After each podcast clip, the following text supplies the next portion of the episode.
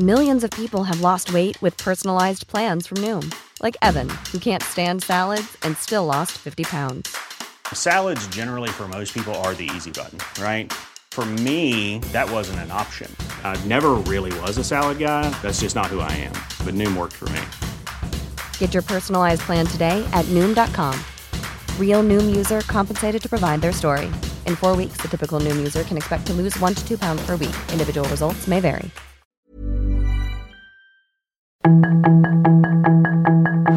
Tarde a tarde, lo que necesitas saber de forma ligera con un tono accesible.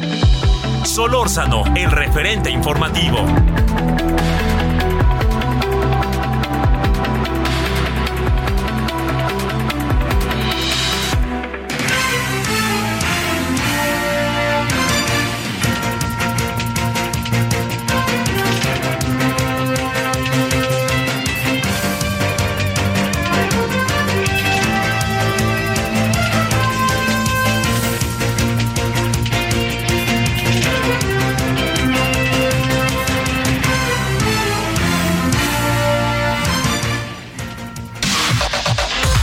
Información de último momento en el referente informativo. En Culiacán, en un operativo realizado por autoridades federales, fue detenido Ovidio N., hijo de Joaquín El Chapo Guzmán. La información obtenida señala que Ovidio N., identificado como uno de los principales productores y distribuidores de fentanilo y uno de los líderes del cártel de Sinaloa, habría sido capturado durante un operativo realizado esta madrugada en la comunidad de Jesús María.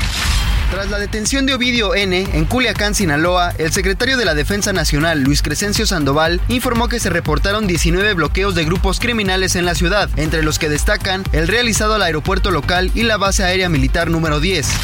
Grupo Aeroméxico informó que esta mañana, ante los incidentes de inseguridad en el norte del país, su avión Embraer 190, que iba a cubrir la ruta Culiacán-Ciudad de México, recibió un impacto de bala en el fuselaje, sin que se registraran pasajeros o tripulación heridas. En un comunicado, Aeroméxico manifestó que el equipo nunca inició su carrera de despegue, por lo que la operación fue cancelada por razones de seguridad. Ovidio N., hijo del narcotraficante Joaquín El Chapo Guzmán, llegó esta mañana a la Ciudad de México luego de que fue detenido durante un operativo en Culiacán, Sinaloa. El secretario de la Defensa Nacional, Luis Crescencio Sandoval, informó que Ovidio N. fue trasladado desde el punto de su detención a la Ciudad de México en aeronaves de la Fuerza Aérea Mexicana. La madrugada de hoy, en un enfrentamiento con policías en Ciudad Juárez, se informó que cayó abatido a tiros Ernesto Piñón de la Cruz, alias El Neto, quien se fugó del cerezo número 3 de la entidad el domingo pasado. Fue al filo de la una de la mañana en calles de la colonia Los Aztecas, donde los agentes que realizaban rondines de vigilancia interceptaron al convoy donde se desplazaba el líder criminal de la banda de los Mexicles, y se generó una intensa balacera. El presidente Joe Biden visitará el próximo domingo por primera vez durante su mandato la frontera entre Estados Unidos y México, concretamente en El Paso, Texas. El mandatario estadounidense visitará El Paso para abordar las operaciones de control fronterizo y reunirse con funcionarios locales y trabajadores que colaboran en la zona. El presidente ruso Vladimir Putin ordenó este jueves a su ejército aplicar un cese al fuego el 6 y 7 de enero para la Navidad ortodoxa, tras una petición hecha por el patriarca Kirill, informó el Kremlin. Solórzano, el referente informativo. Esperamos sus comentarios y opiniones en Twitter en arroba Javier Solórzano. Arroba Javier Solórzano.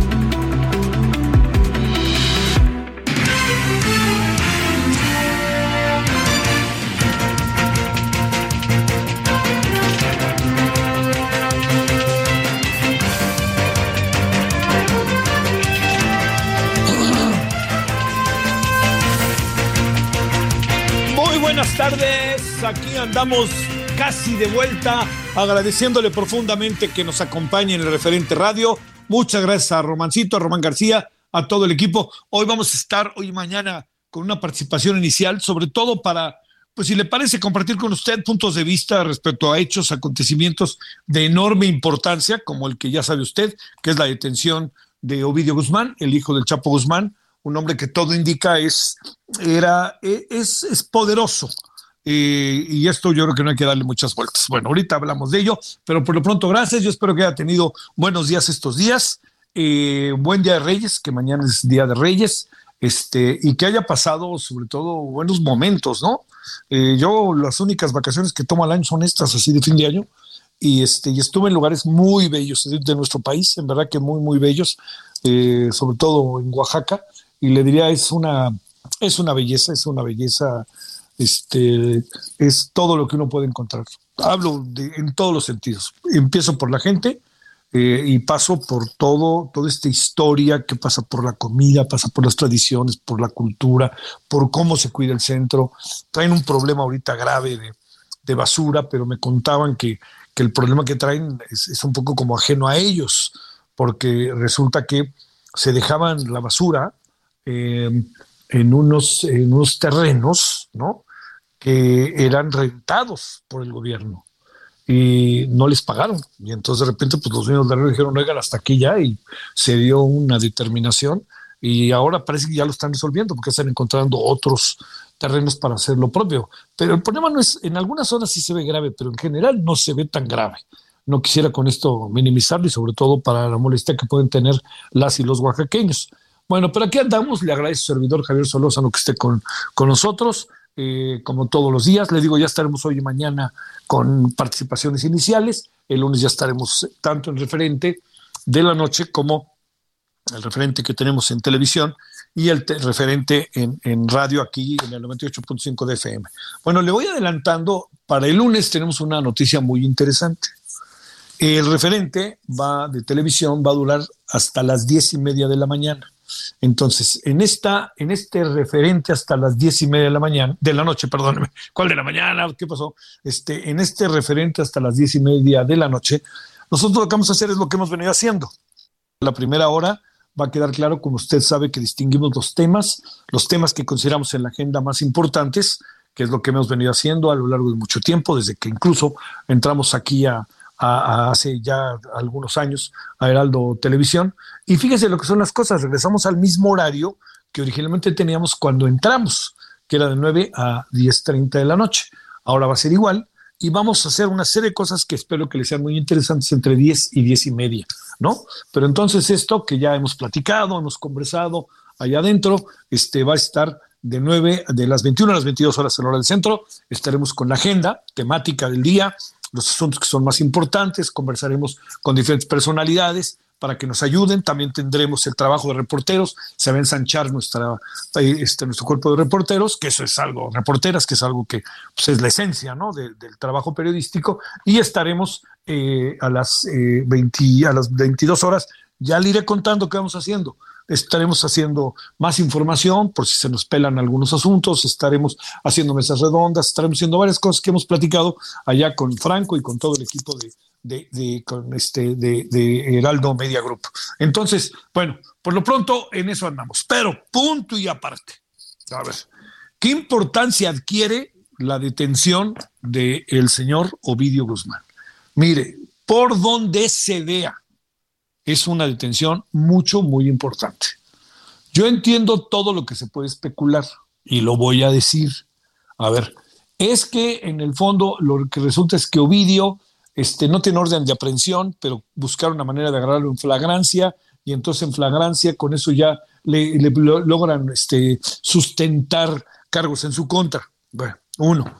Dos, la otra cuestión que hay este, como muy importante, que ahí está como para considerarla, es que como suele pasar con los, eh, este, eh, los que suele suceder con todo esto que, tenemos respecto a una detención de esta enorme envergadura, eh, algo que pudo haber pasado es que luego los narcotraficantes o los cárteles se sienten este, que pueden hacer lo que quieran, ¿no? Y de repente los gobiernos, por más que sean abrazos y no balazos, ya no pueden estar este, dejando pasar las cosas. Esto no quiere decir que se acabe el cártel de Sinaloa. Usted y yo sabemos que alguien va a venir en su lugar, y colorín colorado, pero sí se le da un golpe. Y se le da un golpe que quisiera pensar tiene que ver, tiene que ver con una decisión estratégica del gobierno como parte de su criterio, sistema de seguridad, no necesariamente con dar una cara o alguna cosa parecida.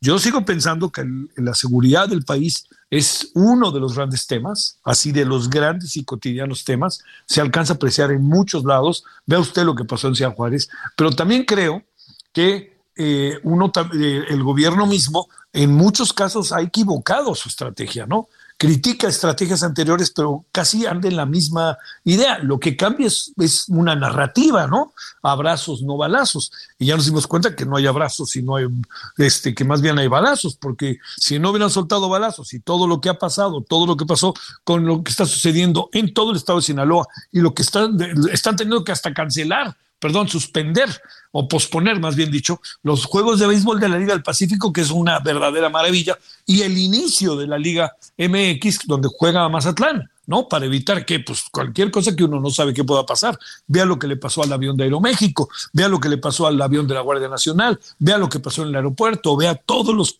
vea, vea todo lo que se ha decidido y le han pedido a la gente que no salga todo el día. Es evidente que se tomó una decisión y es una decisión que trasciende y que se detuvo a alguien que es sin duda importante. Ahora, si se quiere decir que el hombre estaba en su menor, en su, en su momento más bajo de los chapitos, etcétera, pues eso no quita el valor de la detención. Bueno. Otro asunto.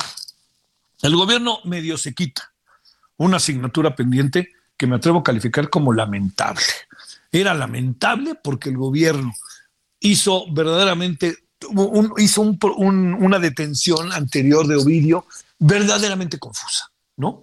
Todo fue confuso que si no, que si sí, que si lo liberamos, no lo liberamos, que si están a punto de atacar a los militares y que están todos parados en la puerta de los campos del campo militar ahí en Culiacán para matar a las familias, todo lo que se dijo, ¿no? Lo recuerda. Bueno, lo único cierto está en que si algo hicieron mal, fue eso, hacer todo mal. Si no podían sustentar, fundamentar y sobre todo remedio y trapito para la detención de Ovidio en aquella ocasión, me pregunto para qué lo hicieron.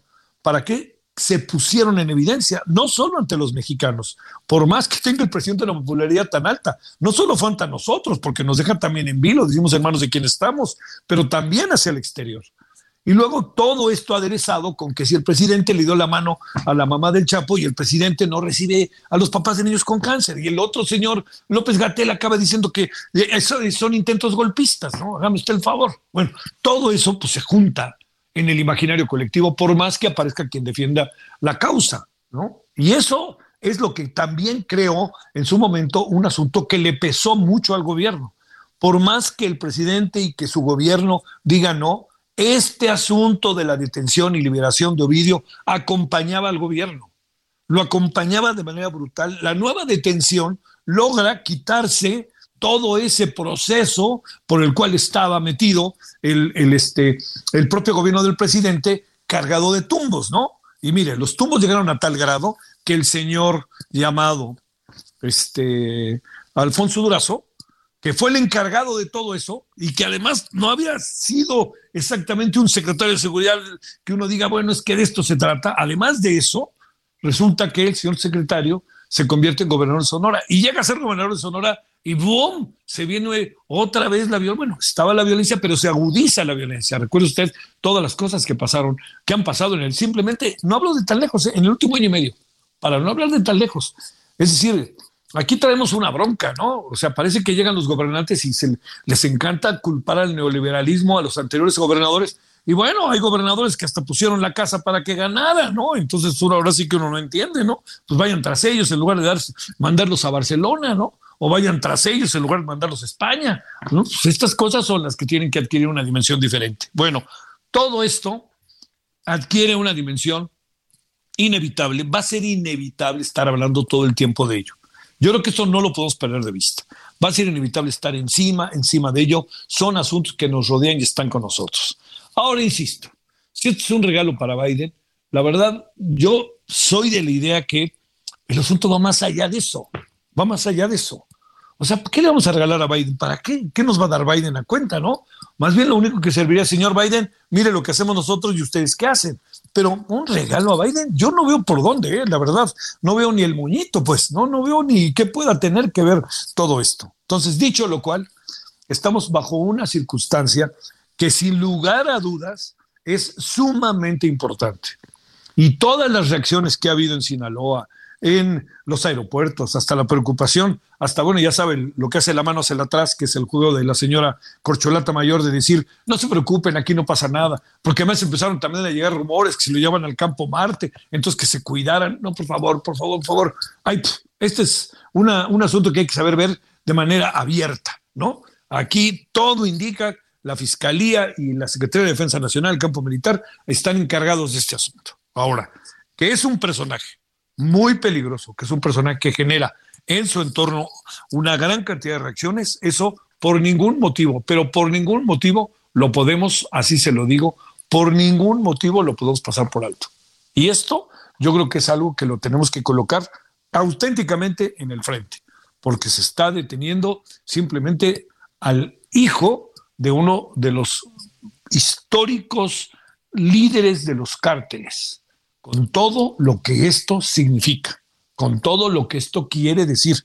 O sea, sé que suena muy bonito decir líder del cártel. No, no, no. Asesinos, delincuencia organizada, este, traficantes de droga. No los hagamos héroes, por favor. Nadie duda que ellos son bastante avesados, listos, que tienen organización y se mueven, pero por favor, este, yo entiendo que no, no, no, no vayamos a hacerlos aquí héroes y tampoco nos comportemos con las mamás de ellos como nos comportamos con las mamás de personas de esta sociedad que están pidiendo cercanía, ayuda, solidaridad y apoyo. Bueno, ¿qué irá a pasar? Es un asunto que hay una clave fundamental. Todo indica, porque el presidente lo dijo, que no hay un cargo, un cargo en contra. Por eso también lo liberaron, que no había un cargo en contra de Ovidio. Entonces, dice, sugiere hoy, y yo creo que hay que recordarlo, Alejandro López, que por el incidente que se dio, podría ser que, eh, le, diría, este, que podría ser que eh, lo, hubiera un incidente que lograran en flagrancia, con este, armado, etcétera, etcétera, y ese sea el asunto. Se ha puesto a rápidamente a moverse lo más pronto posible, lo más rápidamente posible, el señor Marcelo va a decir que no va a haber fast track de extradición, cuestión que me parece bien siempre y cuando tengamos delitos fincados en este país en contra de Ovidio Guzmán. Si los tenemos, los queremos ver. Y hay otra cosa que es muy importante para todos y todas en nuestra sociedad. Queremos verlo. Cuando digo queremos verlo, no queremos que le hagan una entrevista como al JJ y, y, a la Barbie que le pasaron por encima, perdón, a mis queridos compañeros entrevistadores, sino más bien aquí lo que yo sí creo es que eh, algo que puede estar pasando es que pues, supongo yo que tendrán algunos elementos para no hacerlo todavía, pero sí vale la pena, pues a lo mejor si hay algún tipo de video eh, este, que, pudiéramos ver de su detención, etcétera, me parece que es muy importante lo más pronto posible darlo a conocer. Bueno, pues en eso estamos, en eso estamos. Eh, un día, la verdad que yo se lo digo que muy importante, a mí me parece que es una detención muy importante con todos los elementos que me he permitido poner en la mesa pero es una detención mucho, muy importante. Vamos a ver también ahora cómo se dan las cosas, porque junto con esto, y vamos cerrando, aparece otra variable, que es a Neto, lo de lo, eh, lo, este, se fue a su casa, todo indica que eh, pues, estaba en su casa o en la zona donde él estaba, después de haber hecho lo que hizo en la cárcel, el cerezo de Ciudad Juárez, y ahí se dio un enfrentamiento y bueno, acabó con su vida. Eh, pero este neto, que sé que usted está al tanto, imagínense cómo estamos, dicen que tenía 1.7 millones de pesos en una caja de seguridad dentro del penal. ¿Cómo ve? Y no solo eso, que tenía armas, tenía, pues vivía quizás seguramente mucho mejor de lo que vivía afuera, porque afuera estaba ah, brincando de un lugar a otro lugar y otro lugar, ¿no? Adentro, segurito, ya estaba en la cárcel. Pues eso fue un poco una de las teorías del señor eh, Pablo Escobar Gaviria, ¿no? Dijo, ya no quiere estar brincando. Entonces hizo la cárcel, le hizo la cárcel a su modo, le puso cancha de fútbol, todo lo que sabemos, ¿no? Hasta que llegó el día en donde dijo, como se estoy encerrado y yo quiero el negocio, se volvió a pelar, este, y el resto de la historia es muy conocida. Bueno, estamos en eso y me parece sumamente importante. Y también me parece importante que no dejemos de ver otros asuntos de los cuales estaremos hablando ya el día de mañana. Pero por lo pronto yo le agradezco, ya estamos aquí de vuelta, le digo, hoy una parte, mañana otra parte, y le recuerdo, ¿eh? el lunes estaremos en radio de 5 a 6 y de 21 horas a 22.30 con lo que le insisto, hemos venido haciendo a lo largo de estos dos años respecto a la primera hora y ahora ya nos vamos a poner bien para ver cómo hacemos esa siguiente media hora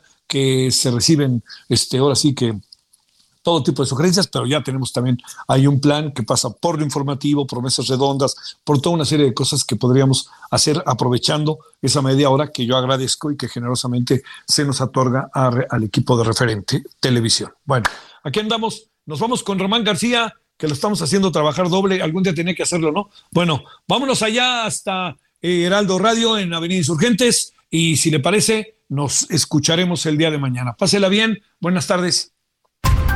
Solórzano, el referente informativo.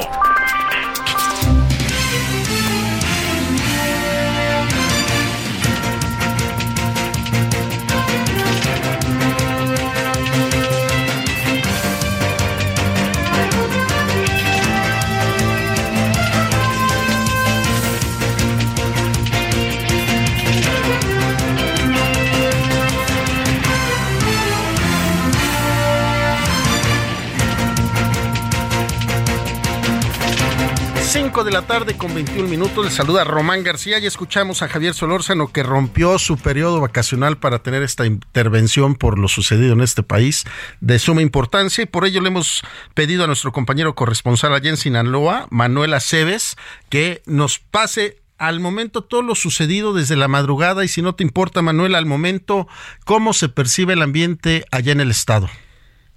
¿Qué tal, Roma? ¿Qué tal? Muy buenas tardes. Pues sí, hay gran incertidumbre, hay dudas al respecto, porque no sabemos hasta cuándo va a parar precisamente este brote de violencia que viene generándose desde la mañana tras la detención de Vidio Guzmán López. Incluso hay una gran pregunta en estos momentos, ¿qué está pasando en Jesús María, que es la tierra donde fue detenido, donde se montó este operativo impresionante que ya hemos visto y se dio este enfrentamiento por parte de los grupos delictivos contra elementos del ejército? No sabemos por qué están incomunicados prácticamente y también investigamos, no hay forma de llegar en estos momentos por los mismos bloqueos que realizan grupos delictivos y no hay línea telefónica, no hay energía eléctrica, es lo que nos comentan y por supuesto prevalece la incertidumbre, la inquietud de familiares de personas que viven allá en la comunidad de Jesús María, que se encuentra cerca de 30 20 minutos de Culiacán, es una comunidad rural que ha destacado incluso porque se han dado aseguramientos importantes en esa zona. Y bueno, ¿qué está pasando? Es la gran pregunta con Jesús María porque no se sabe nada al momento. En el caso de Culiacán, eh, la ciudad se encuentra prácticamente vacía, eh, porque ese es el llamado que han hecho las autoridades. El propio gobernador Rubén Rochamoy ha pedido a la ciudadanía mantenerse dentro de los hogares, dentro de las viviendas, porque la situación no ha sido controlada, no ha podido ser controlada por parte de las autoridades, se sigue, se sigue dando el movimiento de estos grupos delictivos por distintos puntos, y bueno, es parte de lo que tenemos hasta el momento también en Mazatlán, en Guasave, en AOME, no ha podido ser controlado, incluso se habla, se habla de que pues se han reorganizado estos grupos y han tomado las calles. Hasta el momento pues ya tenemos el saldo mortal de una un policía estatal eh, caído a raíz de estos hechos y también tenemos eh, cerca de más de 20 personas que han resultado heridas de bala. Es lo que tenemos hasta el momento. Manuela Cebes, ¿tú podrías considerar que este hecho va a marcar la historia del Estado porque es un hecho sin precedentes y como bien lo dices, las calles parecieron una ciudad fantasma donde hasta donde entiendo quienes de alguna manera están teniendo movilidad son ustedes, los compañeros reporteros, tratando de tener la mejor información posible. Así es, efectivamente, uno de los medios de comunicación acá en Sinaloa, Línea Directa, realizó unas tomas con dron y ahí pudimos apreciar la magnitud de pues este desolamiento en las calles. Se puede apreciar cómo de alguna manera eh, pues todos han acatado este llamado y sobre todo no tanto porque el propio gobernador o el propio presidente municipal lo hayan hecho, sino porque se ve, eh, pues se percibe el temor ante estos hechos violentos, ante la quema de vehículos, ya está prácticamente a unas horas, de, estamos ya a nada de que oscurezca y, y sí, va a marcar porque esto ya superó por mucho al Culiacanazo del 2019 este otro otro jueves negro eh, pues eh, ha trascendido eh, pues con mayor incertidumbre porque no sabemos qué va a pasar. Ya está Ovidio Guzmán detenido, ya está en la Ciudad de México. En aquella ocasión lo soltaron, pero en esta ocasión dice la gente, bueno, si ya está detenido, si ya está fuera del Estado, ¿qué va a pasar con nosotros? Porque aquí siguen estos grupos delincuenciales haciendo de las suyas y no sabemos cuál será el objetivo que persigan entonces. Eh, se habla incluso pues de, de que hay una situación por allá en Jesús María, pero no lo hemos podido comprobar qué es lo que está pasando, se mantiene a la gente de alguna manera retenida, no la dejan salir. Esos son, son parte de las grandes interrogantes que tenemos hasta el momento y ese pueblo se mantiene incomunicado hasta estos momentos. Manuel Aceves, compañero corresponsal allá en Sinaloa, nos viene el corte comercial. Si no te importa, Manuel, ¿podríamos hacer otro enlace 10 minutos antes de la hora? Claro, por supuesto. Te lo agradezco, Manuel. Nos quedamos en un momento más. Vamos a hacer una pausa y continuamos en esto que es el referente informativo.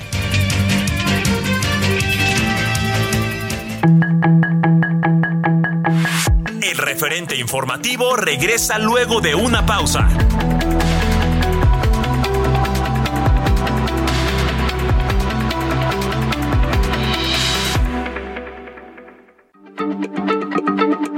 Heraldo Radio, la H se lee, se comparte, se ve y ahora también se escucha.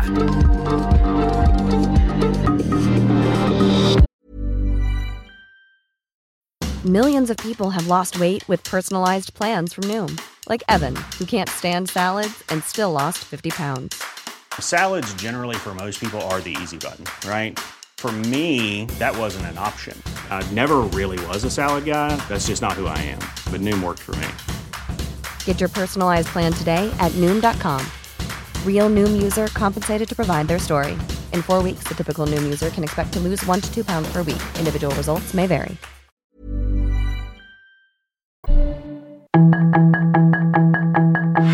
Estamos de regreso con el referente informativo.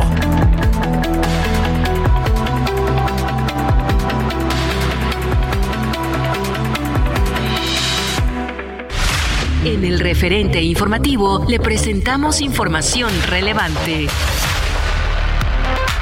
Fuerzas Armadas capturan a Ovidio N., hijo del Chapo, en Culiacán, Sinaloa. Comando atacó vuelo de Aeroméxico en pleno despegue en Culiacán. Embajada de Estados Unidos emite una alerta por violencia en Sinaloa. Cierran el aeropuerto de Culiacán y de Mazatlán tras la recaptura de Ovidio N. Matan a El Neto, presunto líder criminal que se fugó el pasado domingo del cerezo número 3 de Ciudad Juárez. Un muerto y tres marinos heridos fue el saldo de la balacera de ayer en Guaymas. Huachicoleros en Hidalgo usaban un túnel que conectaba conductos subterráneos de Pemex. Papa Francisco da último adiós al Papa emérito Benedicto XVI. Solórzano, el referente informativo.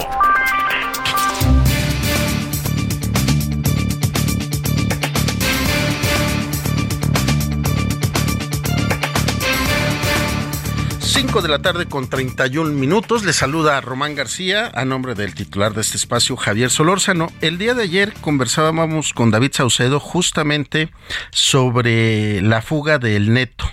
Hoy nos permitimos distraerlo nuevamente, pedirle que nos abriera un espacio en su agenda y gracias David por tomarnos la llamada y en este momento la pregunta es, ¿qué significa esta detención de Oviedo Guzmán? En varias vertientes, eh, Román.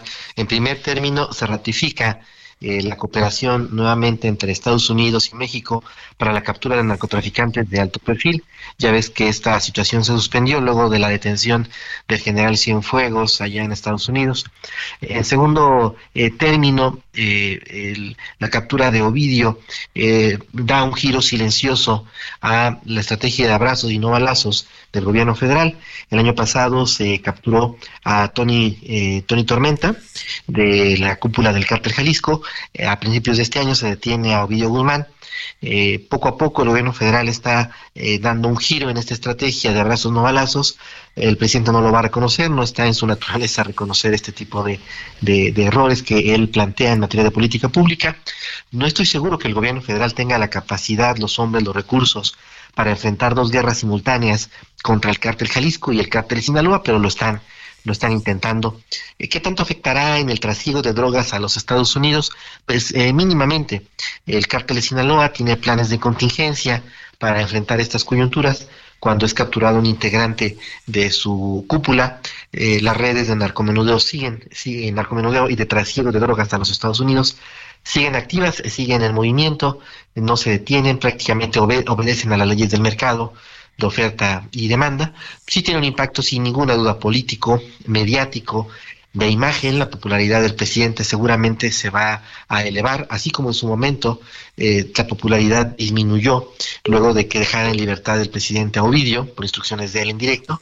Sin duda ahora las encuestas registrarán un incremento de la popularidad del presidente, está pendiente de que las autoridades nos informen si se dio una captura con fines de extradición bien si es una captura con el fin de eh, fincarle responsabilidades a Ovidio por delitos que se cometieron en México, pero eso ya lo sabremos en las próximas horas.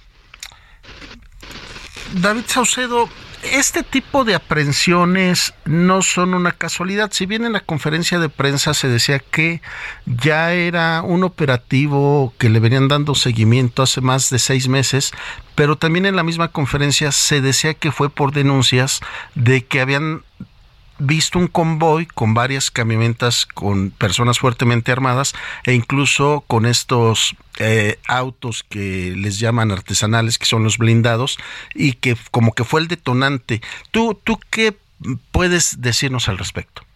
Bueno, estos operativos normalmente tienen tres fases, localización, captura y extracción. Eh, como tú sabes, en el operativo eh, conocido comúnmente como Culiacanazo, hace tres años lo que falló fue la extracción. Eh, no tengo duda que desde hace tiempo el gobierno de México con el grupo de élite del ejército, Fuerza de Tarea México, eh, seguramente estaban siguiendo los pasos de Ovidio, pero no habían encontrado la coyuntura apropiada para poder cerrar el cerco de captura. No me parece que haya una relación causa-efecto entre la captura de Ovidio y la visita de Estado del presidente John Biden a México, pero la captura de Ovidio sin ninguna duda es producto de la presión que los norteamericanos realizaron en el tiempo hacia el gobierno de México por la liberación de Ovidio en su momento. Había dos narcotraficantes que estaban eh, en el interés del gobierno de los Estados Unidos que fueran capturados y extraditados a México. Uno de ellos es Rafael Caro Quintero, cuyo juicio de extradición está en curso, y el otro es eh, Ovidio, Ovidio Guzmán, por las cantidades de fentanilo que su organización, la facción que él dirige del carto de Sinaloa, eh, exporta hacia los Estados Unidos. Entonces, me parece que la captura de Ovidio no es por motivos de política interna, de seguridad interna, sino más bien, en efecto, a petición del gobierno de los Estados Unidos. Ahora, David Saucedo, ¿qué viene después de esta detención? El crimen organizado muy rápidamente pone, eh, ocupa estas bajas que tienen ante muertes, detenciones, este, eh, en este tipo de cúpulas, ¿no? Sí, en efecto, lo que están haciendo es primero una reacción con actos de narcoterrorismo, ataques a las vías de comunicación, incendio de vehículos, incluso, de acuerdo con los reportes de las redes sociales, eh, ataques a una aeronave de, una aerolínea. Eh, me parece que el cártel de Sinaloa lo seguirá haciendo durante los siguientes días. No creo que duren mucho porque tener a sus células levantadas en armas en, en las zonas de su vasto narcoimperio inhibiría las actividades económico-delictivas a las que se dedican. Eh, ellos requieren también un cierto nivel de estabilidad en, sus, en las zonas que ellos gobiernan para poder realizar las actividades de narcomenudeo y de, venta de drogas a menudeo y de trasiego de drogas a los Estados Unidos. Pero sí habrá que ver en el futuro de qué manera reacciona eh, eh, la cúpula del cártel de Sinaloa frente a la aprehensión de un integrante de alto nivel. En el caso de Tony Montana también preveíamos en su momento, el año pasado, eh, una, una reacción virulenta por parte del cártel Jalisco. No, no se da, no ocurre. Me parece que le están apostando a, la porosidad y la corrupción infinita que tiene nuestro sistema de procuración de justicia para que Tony Montana quede en libertad, tal y como ya ha ocurrido, de hecho, cuando menos en dos ocasiones previas. En el caso de Ovidio, me parece que más bien eh, se va a consolidar dentro de poco eh, eh, la hipótesis de que se hace con la captura con fines de extradición y veremos entonces cuál es la reacción del, del cártel de Sinaloa frente a esta nueva postura del gobierno mexicano que está cambiando, insisto, en su postura tradicional de abrazos y no balazos. Ahora ya están capturando narcos de alto nivel y, veremos si los extraditan a Estados Unidos y ver cuál es la reacción. Eh, como tú sabes, eh, para un narco de este nivel, una cárcel mexicana eh, se convierte rápidamente en un hotel de cinco estrellas, pero en los Estados Unidos, pues les espera una tumba de cemento. Y es que este, este hecho nunca lo habíamos visto en nuestro país, este David. Eh, son situaciones totalmente inéditas. Eh, tenemos dos grandes grupos de macrocriminalidad, el cártel Sinaloa, el cártel Jalisco Nueva Generación. Eh, en efecto, muchos habíamos percibido una actitud de brazos caídos y preferencial del gobierno federal y persecutoria en contra del cártel Jalisco Nueva Generación, preferencial a favor del cártel de Sinaloa. Incluso se documentó la participación de dicha organización en el apoyo a distintos candidatos de Morena a las gubernaturas de varios estados. Pero parece que si hubo alguna actitud condescendiente, si hubo algún pacto, si hubo algún tipo de acuerdo, eh, si era una estrategia de golpear un cártel y dejar manga, ancha al otro, pues todo parece indicar que esta estrategia eh, llegó a su fin y lo que sigue ahora es un combate del Estado mexicano en contra de, los dos grandes grupos de macrocriminalidad que dominan la vida delictiva del país. Ahora, David Saucedo, Ovidio Guzmán era uno de los personajes más buscados por el gobierno de Estados Unidos dentro de los 15 primeros este, lugares, llamémosle así. ¿Es casual esta detención previo a la visita del presidente Joe Biden a nuestro país el próximo lunes? es muy difícil establecer que se dio con motivo de la visita porque estos operativos llevan meses de planeación. Sería muy difícil para el grupo de élite de la Sedena hacer coincidir eh, esta captura con la llegada de, John Biden. Eh, me parece que en todo caso sí incrementaron eh, las escuchas, intercepción de telecomunicaciones, el monitoreo satelital con el apoyo de la DEA, eh, todas, esas, todas estas tecnologías con las que cuentan los grupos de análisis táctico de la DEA que están asentadas aquí en México, me parece que todo eso sí se incrementó y, les está saliendo la jugada porque el, el, presidente mexicano ahora tiene en la mesa de negociación una ficha muy importante que lucir ante los norteamericanos. John Biden también se fortalece, puede mostrarle a su electorado una vocación eh, decidida de combate a los cárteles mexicanos, todos salen ganando. Eh, habrá que ver, insisto, cuál es la reacción del cártel de Sinaloa y si persevera en estas acciones de narcoterrorismo dirigidos hacia la población civil o bien si lanza ataques de tiros de precisión en contra del gobierno mexicano, como en su momento lo fue el ataque hacia Omar García Harfuch por parte del cártel Jalisco Nueva Generación. Hoy el canciller Marcelo Ebrard decía no a la extradición, sin embargo tú ayer nos decías que la extradición podría ser un mecanismo muy bueno, muy sano, justamente por la situación que se vive en las cárceles mexicanas, que están incluso sobrepobladas y ya no tienen estos niveles de seguridad que deben de tener. No conozco ninguna cárcel mexicana que tenga la capacidad para contener a un narcotraficante de este nivel. Eh, y está de más decirlo, el auditorio lo sabe bien. Eh, todos conocemos las imágenes de película de la fuga del Chapo Guzmán de un penal de alta seguridad en un túnel que se acabó teniendo sistemas de monitoreo remoto desde la Ciudad de México con sensores de movimiento para poder detectar cualquier excavación. No fallan las tecnologías, fallan las personas. Entonces, eh, yo creo que no hay condiciones en México para contener a Ovidio en ninguna cárcel.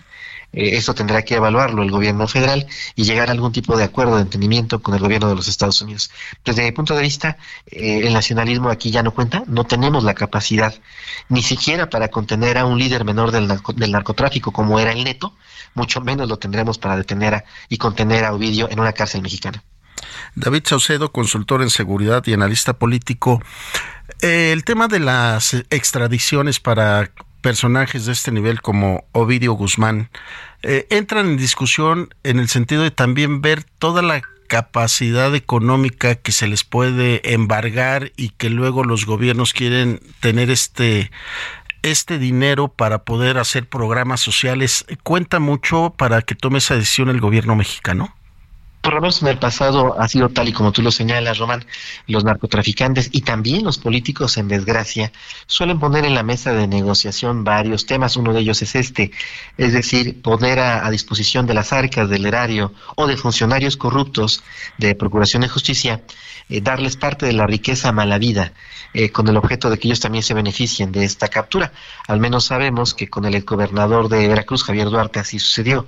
Y también ha ocurrido con otros narcotraficantes eh, que han estado ya detenidos por el sistema de, justicia mexicano, que en la mesa para evitar la extradición, en efecto, ponen a disposición de las autoridades eh, que les detuvieron eh, las transferencias de recursos de las inmensas fortunas que amasaron desde las actividades ilícitas. Eh, esto a condición de que no se les extradite a los Estados Unidos, tengan condiciones carcelarias preferenciales, es decir, lujos, visitas, salidas en su caso, que no se eh, lancen investigaciones órdenes de captura en contra de integrantes de su, de su círculo familiar. Lamentablemente en este eh, tipo de componendas muy comunes entre los políticos eh, con los narcotraficantes se llega a estas decisiones. Yo te diría que en su momento Ernesto Cedillo cuando se dio la captura de Juan García Ábrego, líder del cartel del Golfo, a las pocas horas Juan García Ábrego ya estaba pisando territorio estadounidense sin que mediara ningún juicio de extradición únicamente se le deportó y ya. Es decir, eh, si hay voluntad política, todo se puede hacer. David Saucedo, bien lo dices, teniendo voluntad política y retomando el caso de Tony Tormenta del cártel Jalisco Nueva Generación, pudiera ser prudente y razonable que se diera el mismo paso ahora con Ovidio Guzmán, perteneciente al cártel de Sinaloa. Es posible, pero improbable. Me parece que el, presidente Andrés Manuel, por razones de nacionalismo, eh, va a seguir la ruta normal de juicio de extradición. No va a ser una extradición fast track. Lo estamos viendo con el caso de Rafael Caro Quintero, que muchos pensaron que habría una extradición eh, en directo a los Estados Unidos, por ser un caso muy emblemático en el que el gobierno de los Estados Unidos estaba vivamente interesado. En teoría, Caro Quintero ya eh, cumplió una condena en prisión, fue puesto en libertad por las propias autoridades mexicanas, entonces no habría en ese momento de su captura, de su recaptura, no habría ningún proceso en ciernes en México, pero sí procesos pendientes en Estados Unidos. Habrá que ver qué decisión toma el gobierno de México. Eh, desde hace tiempo Marcelo Ebrard ajusta sus decisiones en materia de política exterior a la propia situación de su campaña en búsqueda de la, de la candidatura de Morena a la presidencia de la República, así que no me queda ninguna duda que los escenarios que le va a plantear Marcelo Ebrard a Andrés Manuel con respecto a dar luz verde o no a la extradición de Ovidio estarán en función de sus propios intereses para obtener la candidatura de Morena a la presidencia. Desafortunadamente vienen elecciones y hay que tener este banderas para que el pueblo vote por nosotros. Este es lo que te estoy entendiendo, mi queridísimo David Saucedo. Bueno, en ocasiones eh, Marcelo Ebrard ha dado claras señales de que busca el voto de confianza y el apoyo de Washington. Y para ello, eh, Marcelo no escatima en eh, hacerles concesiones como la que recientemente se dio el día de hoy una nota que fue opacada por la captura de vídeo, que consiste en que México está aceptando que emigrantes centroamericanos, haitianos, que están siendo detenidos en Estados Unidos, eh, pasen una estadía en México en espera de que se resuelva su situación migratoria y se les permita el acceso. Son este tipo de concesiones que Marcelo Ebrard ha estado brindando al gobierno de Washington con el objeto de obtener su voto de aprobación en la contienda por la por la presidencia. No sé en el caso de, Ovidio qué calcule Marcelo que se tenga que hacer o qué, es lo que él quiere hacer. Eh, si proceder a su extradición o ganar puntos con su, con su clientela interna en México, de que Ovidio sea enjuiciado y sentenciado por delitos cometidos en México. En teoría, de acuerdo con la legislación mexicana, Ovidio no podría ser extraditado hasta que no fuera eh, sometido a juicio y en su caso sentenciado por los delitos cometidos en México. Solo hasta después de esto podría ser extraditado, así lo marca la legislación mexicana. Si tiene cuentas pendientes con las autoridades en México, tendría que rendir dichas cuentas antes de extraditarse. Desde mi punto de vista y un criterio de, seguridad nacional, tendría que hacerse caso omiso de esta situación y deportarlo de inmediato hacia, y, y extraditarlo de inmediato hacia los Estados Unidos. Eh, David Saucedo, consultor en seguridad, ¿qué decirle a las ciudadanos radioescuchas que nos están escuchando en Sinaloa, Sonora, Durango, con estas medidas que están pidiendo las autoridades de mantenerse en casa, eh, la suspensión de, vuelos en el espacio aéreo, eh, tomando medidas precautorias en las carreteras entre el, territorio de un estado con otro, que que estas personas que ahorita están entrando en psicosis y dicen qué puede pasar, puede haber atentados, puede haber autoatentados, puede haber este fusilamientos, no sé, ¿qué decirles a estas personas para que tomen calma? Me pesa mucho decirlo, pero lamentablemente es hasta cierto punto normal que el cártel de Sinaloa, o en su caso el cártel Jalisco, reaccionen con actos de narcoterrorismo en contra de la población civil luego de acciones que realicen las autoridades en materia de seguridad en contra de dichos cárteles. Es una, una manera, una medida de presión que tienen los cárteles para inhibir estos operativos de captura en contra de sus integrantes. Me parece que el gobierno federal no puede ceder al chantaje de los narcoterroristas, me parece que se tiene que hacer, habrá que pagar un costo por ello, lo tengo claro. Colombia en, su momento también pagó esta cuota de sangre. Eh, ¿Qué es lo que podemos decirle a, a la sociedad? Que eh, sigan las peticiones de las autoridades en el sentido de que se mantengan eh, en sus casas, en sus domicilios cuando ocurran este tipo de eventos.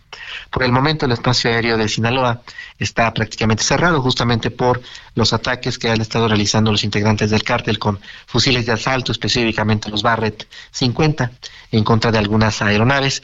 intuyo esta es una hipótesis que el cártel de Sinaloa tampoco puede eh, aventurarse a mantener en pie de lucha a sus células por la más elemental de las razones. Eh, mantenerlos en las calles, asolando a los ciudadanos, también inhibe las actividades económico-criminales. Eh, es decir, también se interrumpen sus actividades de narcomenudeo y de de drogas hacia los Estados Unidos. Es decir, pierde el negocio. Esta es una reacción primigenia del cártel de Sinaloa, pero creo que tendrá una fecha de término, no así las represalias que el cártel ejecute en contra del gobierno mexicano, como reitero ocurrió en su momento contra Omar García Harfuch por parte del cártel Jalisco. Bien lo dices, David Saucedo, pedirle a la ciudadanía calma, paciencia y serenidad. No, no hay otra. Eh, me parece que esta es una guerra que eh, eh, el presidente mexicano Andrés Manuel no quería librar contra los cárteles. Yo tengo claro que el presidente Andrés Manuel sabía que el Estado mexicano no contaba con los hombres y los recursos para poder trenzarse en una guerra contra los cárteles, por alguna razón para mí desconocida, en la recta final de su mandato decide dar los primeros pasos en este sentido. Eh, me parece que ahora él percibe que está consolidado su partido, electoralmente han ganado muchas plazas, parece que se van a imponer en las elecciones del Estado de México, la ruta hacia la presidencia se ve también franca, sin tantos problemas. Entonces, por alguna razón que yo desconozco, el presidente eh, Andrés Manuel decidió eh, lanzar estos primeros dardos en contra de los cárteles en una batalla que él no quiso durante la primera mitad de su mandato, pero que parece que va, que está empezando a, desarrollar ya en, los últimos dos años de su sexenio. Vamos a estar muy al pendiente de este tema, David Saucedo. Y antes de despedirte, una opinión sobre la muerte del Neto. Ayer comentabas que iba a ser un poco difícil su detención. Hoy vemos que en un operativo de esta madrugada, eh, pues murió en el enfrentamiento. Me parece, en función de las imágenes que se dieron a conocer, que no se les desplegó un operativo de captura, sino un operativo de exterminio. Eh, al menos algunas imágenes en donde se aprecia al neto, eh, en lo que parece ser la cajuela eh, la caja de una camioneta va rumbo a recibir atención médica, pero no hay ningún paramédico brindándole primeros auxilios pareciera que el operativo eh, no de captura no llevaba una ambulancia eh, como habría sido eh, común suponer ni tampoco para paramédicos para brindarle resucitación. Pareciera pues que no se trató de un dispositivo de captura sino que la orden final fue aniquilarlo. Em, no sé qué tan benéfica o, tan, tan afortunada o desafortunada haya sido esta decisión, pero me parece que lo que decidieron fue acabarlo, fue asesinarlo este, obviamente eh, esperando que con su muerte no se cometieran más actos en contra de la población civil. Habrá que ver si la línea, el otro grupo rival que está tratando de obtener el control de Ciudad Juárez, no se beneficia de esta embestida en contra de los mecicles, pero este, eh, esta es una estrategia que hace tiempo se ha discutido incluso en el Gabinete de Seguridad de Andrés Manuel, eh, proceder a operativos no de captura, sino de exterminio de los jefes del narcotráfico que son altamente generadores de violencia. Yo no esperaba que lo realizaran, me parece que así lo hicieron el día de hoy. David Saucedo, consultor en seguridad y analista político, te agradecemos mucho el haber estado esta tarde con nosotros. Gracias a ti, Román, un abrazo. Igual un abrazo. 5 de la tarde, 52 minutos. Vámonos hasta Chihuahua. Ya está Federico Guevara. Federico, ¿cómo está el ambiente? ¿Qué se percibe en la sociedad? Mira, tras esta persecución y enfrentamiento que hubo por la parte de las autoridades para lograr la captura de el pues, famoso, ahora famoso eh, narcotraficante que organizó toda la, la eh, del Cerezo número 3 hay una calma aparente. Si bien ya se quedó comprobado de que de estos 30 presos que se fugaron de Cerezo número 3, pues ya, ya falleció el famoso Ernesto Pignón, conocido como el Neto, y una persona que intentó cruzar rumbo a los Estados Unidos, que fue captado por las cámaras de seguridad. Se habla de que hace unos momentos no está comprobado por parte de las autoridades eh, estatales de la captura de otro elemento más. De ahí en adelante todo es calma chicha, vamos a decirlo así. Ah, para Chihuahua, afortunadamente, la captura de Ovidio Guzmán desvió mucho los radares eh, hacia esta población, lo que ha despresentado un poco eh, el ambiente, pues por supuesto que los juarenses pues, se están contemplando que no son los únicos que están viviendo estos hechos de violencia tan generalizada eh, a población abierta. Eso es lo que estamos viviendo hasta el momento, eh, se sigue teniendo este refuerzo de 300 elementos de la Sedena que están circulando por las calles de esta ciudad capital y bueno, a la espera de que haya más acciones, invariablemente, o a pesar de que el líder o la cabecilla de este grupo, el famoso Neto, pues ya pasó a mejor idea. Federico Guevara, te agradecemos mucho tu reporte, que tengas muy buena tarde. Igualmente, Román, buenas tardes, estaremos en contacto. Eh, hemos llegado al final de este referente informativo. A nombre del titular de este espacio, Javier Solórzano, se despide de ustedes Román García. Los esperamos el día de mañana, ya es viernes. A continuación, Jesús Martín Mendoza con más información.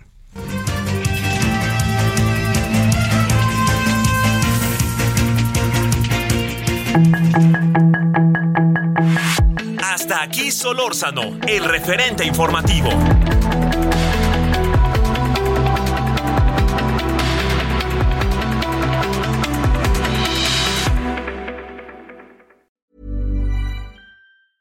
Cool fact a crocodile can't stick out its tongue. Also, you can get health insurance for a month or just under a year in some states. United Healthcare short term insurance plans, underwritten by Golden Rule Insurance Company, offer flexible, budget friendly coverage for you. Learn more at uh1.com.